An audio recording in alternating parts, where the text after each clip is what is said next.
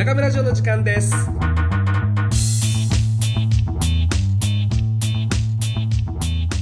新年明けましておめでとうございますということで、えー本年も皆様どうぞよろしくお願いいたします。今日はですね、収録日が1月の3日となっております。で、えー昨年末に収録した音源があったんですけど、ちょっと聞き直してたらとてもじゃないけど、表で話す内容じゃないなっていうことが中心になってたんで、もう秋の諦めましたね。はい。ボツにして。いや、結構頑張って編集してたんですけどね、もうあまりにもだったんで出せないなと、良いお年をお迎えくださいみたいなことをね、冒頭語りながらいたんですが、まあそういうのも出せずじまいになってしまいました。うん、中村城の時間ですということでやってるんですけども、何年かな ?2 年ぐらい、この2年ぐらいは、フール003として、えーサンフランシスコの長谷川、東京の大阪、僕の3人でやってた、うーんと、まあ、コーナーといいますかね、まあ、ほぼそれがメインになってたんですけど、あのチャンネルまた別に作り直しまして、もう完全に、あの、独立してもらうことになりました。なので、まあ、ぜひね、そちらの方もチャンネルの方見つけていただいて、Fool 003、FOOL003 ですね。えーそちらの方の登録もぜひぜひお願いいたします。この中村城の時間ですでは、また僕がソロとして収録していこうかなと思ってます。で、できるだけ、うんまあ、毎日はちょっとね、不可能ですけど、週に1回ぐらいはね、撮れたらいいなとは考えてるんですが、あまりもう長々とすることは今後は差し控えながら編集も大変だし、内容もね、作っていくの大変なんですけど、まあ、ちょっと細かく細かく刻んでいけたらいいなと思っています。はい。まあ、こう、初心表明みたいなものをね、守った試しがないんですが、まあ、そういうふうにやっていこうかなと今のところは考えております。えーまずはじめにですね、この2024年の1月の1日、えーっと、夕方ぐらいですかね、まあ、でっかい地震がありまして、被災された方々が、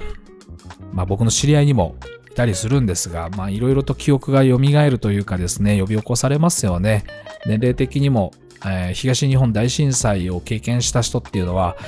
まあ、かなりこうトラウマに近い記憶が、うん出たんじゃないかと。で、今、もう石川県の方、能登半島の方ではね、大きな被害が出ています。一刻も早い、こう、復旧、復興なんかもそうなんですけど、まずは人命救助なんかを中心にですね、あの、一人でも多くの方が助かるといいなと考えます。うん。いや、本当これに関してはですね、ちょっと言葉が詰まることが多いので、まああまり僕もね、僕もそうですけど、これ聞いてる方もこうね、こうこれを楽しく聞けるかどうかっていうのは結構重要かなと。おっと、おっと、共産党のクソ宣伝カーが、えーね、通過していきましたので、ノイズがひどい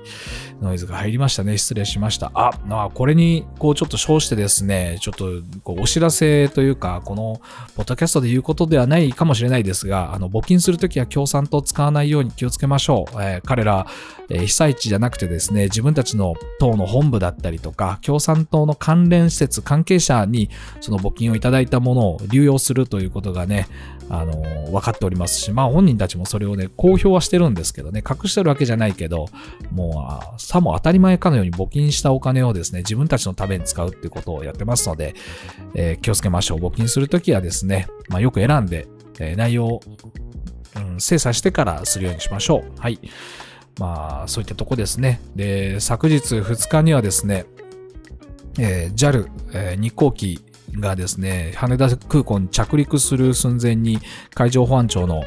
えーと飛行機ですね、これもどうやら仙台の、えー3月の11日起きた、まあ、その3.11で被災した、えー仙台空港に中帰してあった最後の一機だったそうですね。でその時も津波をかぶって、えー復旧、その飛行機としてもう一度飛べたのがその最後の今回、えー、と衝突してしまった飛行機、残された1機だったらしいです。何の因果かそういうことが起きたわけですよね。まあ、そうは言ってもですね、海上保安庁の方6名、えー、乗員の方のうち5名お亡くなりになってですね、殉職されたということで、え、JAL 機の方はですね、えー、乗員乗客すべて、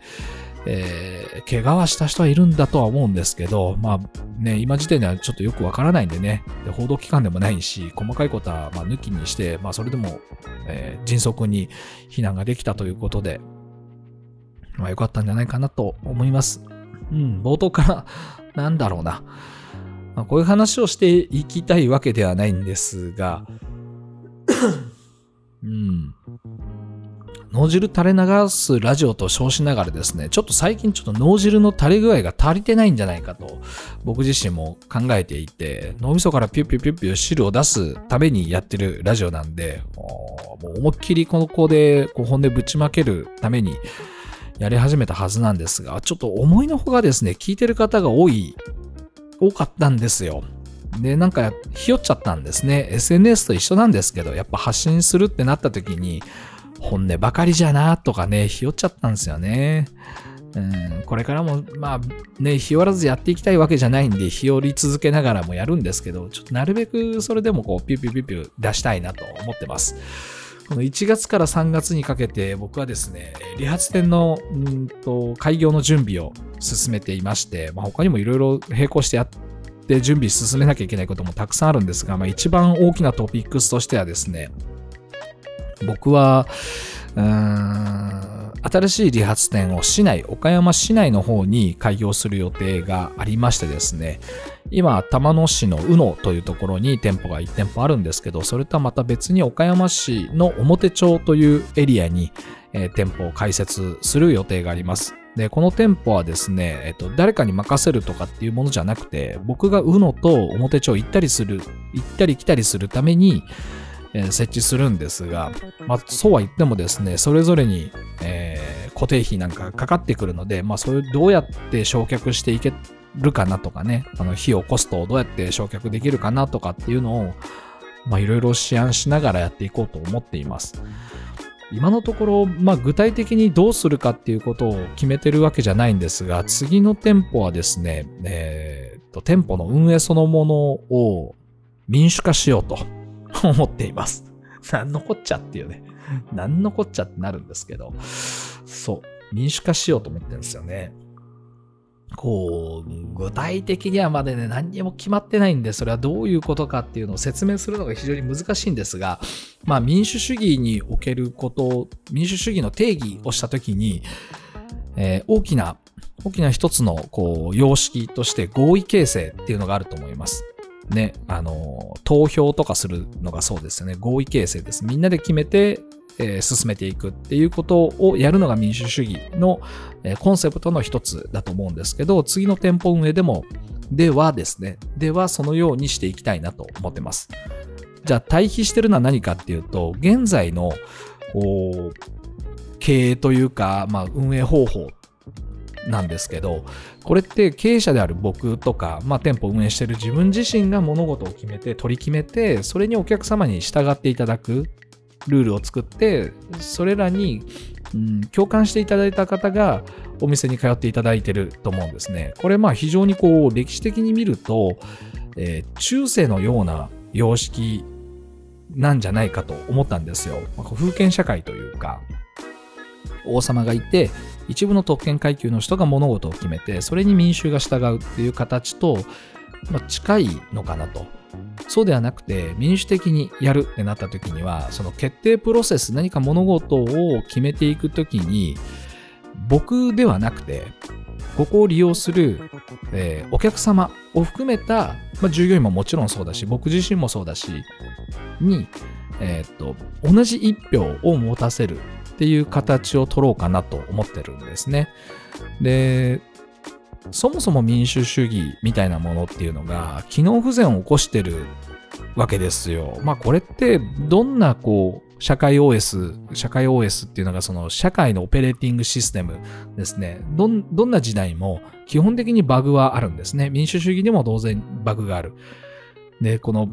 バグっちゃいるけど、じゃあ今まで人類が敷いてきたいろんな OS の中で今はどうなんだっていうと、比較的一番いいと思って今我々はそれを実行してるわけじゃないですか。でもバグってる。だこのバグが起きる仕組みとかっていうのを自分がもっと解像度高く学んでいったりとか、改善するためにはどういったことができるかなと思った時に、この店舗の運営そのものを民主化してしまってはどうかと僕は思ったんですね。なので、えー、まあ、例えばこう国とかで言うと、議会、議会民主制っていうのを敷いていて、これは何かっていうと、国民から選抜した何名かが議員となり、で、その議会を開いて、その議会の中で、えっ、と、法整備をしていく、ルールを作っていくっていうやり方をとっているんですが、僕のように小さい規模になると、その、店舗とかね、商売みたいな、すごいちっちゃな、うん、規模になると、そもそも直接投票できるんじゃないかなとも思うんですよね。で、直接投票するために使えるのが Web3 とか、うん、なのかなと。Web3 の話もまたここで繰り広げるとなると、また話がややこしくて長くなるんですけど、うん、デジタルカレンシーっていうね、えっ、ー、と、直訳で仮想通貨みたいなね、言われ方をしますけど、あの実際には通貨の機能を有してはいるが、通貨ではないんですよね。あデジタルカレンシーはそのまま通貨ですけど、まあ、ビットコインとかそういうものがそうです。Web3 みたいなことを導入して、投票権をそれぞれにこう付与してはどうかなと思います。なので、えーと、例えば利用料金ですね。えっ、ー、と、散髪の料金っていうのも、うんと僕が決めるんじゃなくて、商売をしてる、提供してる事業者側が決めるんじゃなくて、ユーザーで決めれるようにしていけたらいいなと。で、ユーザーだけが決めれるわけじゃなくて、事業者側もそこにこう参加するわけですよ。うん、と当然、当然ということもないけど、まあ、ユーザーとしては安ければ安いほど利用しやすいわけじゃないですか。ただ事業者はそれを持続させるという使命においては、こう、コンフリクトしますよね。うん。そのニーズがコンフリクトしていくと。だそこの折衷案をどうやって取っていくかっていうのを今までは市場を見て事業者が空気読んでやっていくみたいなのが通常のプロセスだったと思うんですけどそうじゃなくてちゃんと話し合って決めていくみたいなことができたら面白いなと僕は考えています。で、それに耐えうるだけの知識のある人たちが顧客になっていっているので、僕の店に関して言うとそれが可能なんじゃないかなと考えております。はい。まあそういった形でですね、次の店舗のコンセプトっていうのは民主化っていうのを、え、テーマに挙げてやっていこうかなと思っていますが、まあこれに関してはですね、まだまだ本当にね、何をどうしたらいいのか僕も全然わかんないし、その参考になるものがないんですよ。世の中にそのような事業をやっている人があんまりいない知らないだけでいるかもしんないけど、まあ、こと理髪店に関しては多分ゼロでしょうね。世界的に見ても、おそらく世界中にこれを実装しようと思って取り組もうとしてる個人事業者なんて、おそらく僕しかいないと思うんですけど、まあそういったところにですね、ちょっとこうね、え、爪を立てていけたらいいなと思ってます。はい。というわけで、えー、新年早々ですね、また何やらわけのわからんこわけのわからんことをぶつくさ言っている、えー、中村ではございますが、えー、お引き立てなので、ええー、なんか難しく最後締めようとして失敗しました。なんか、ね、いい感じに付き合ってくださればいいなと 思ってます。はい。ということで、皆さんにとって、えー、2024年も、えー、素敵な年になりますようにお祈りいたします。では、またお会いしましょう。ピース。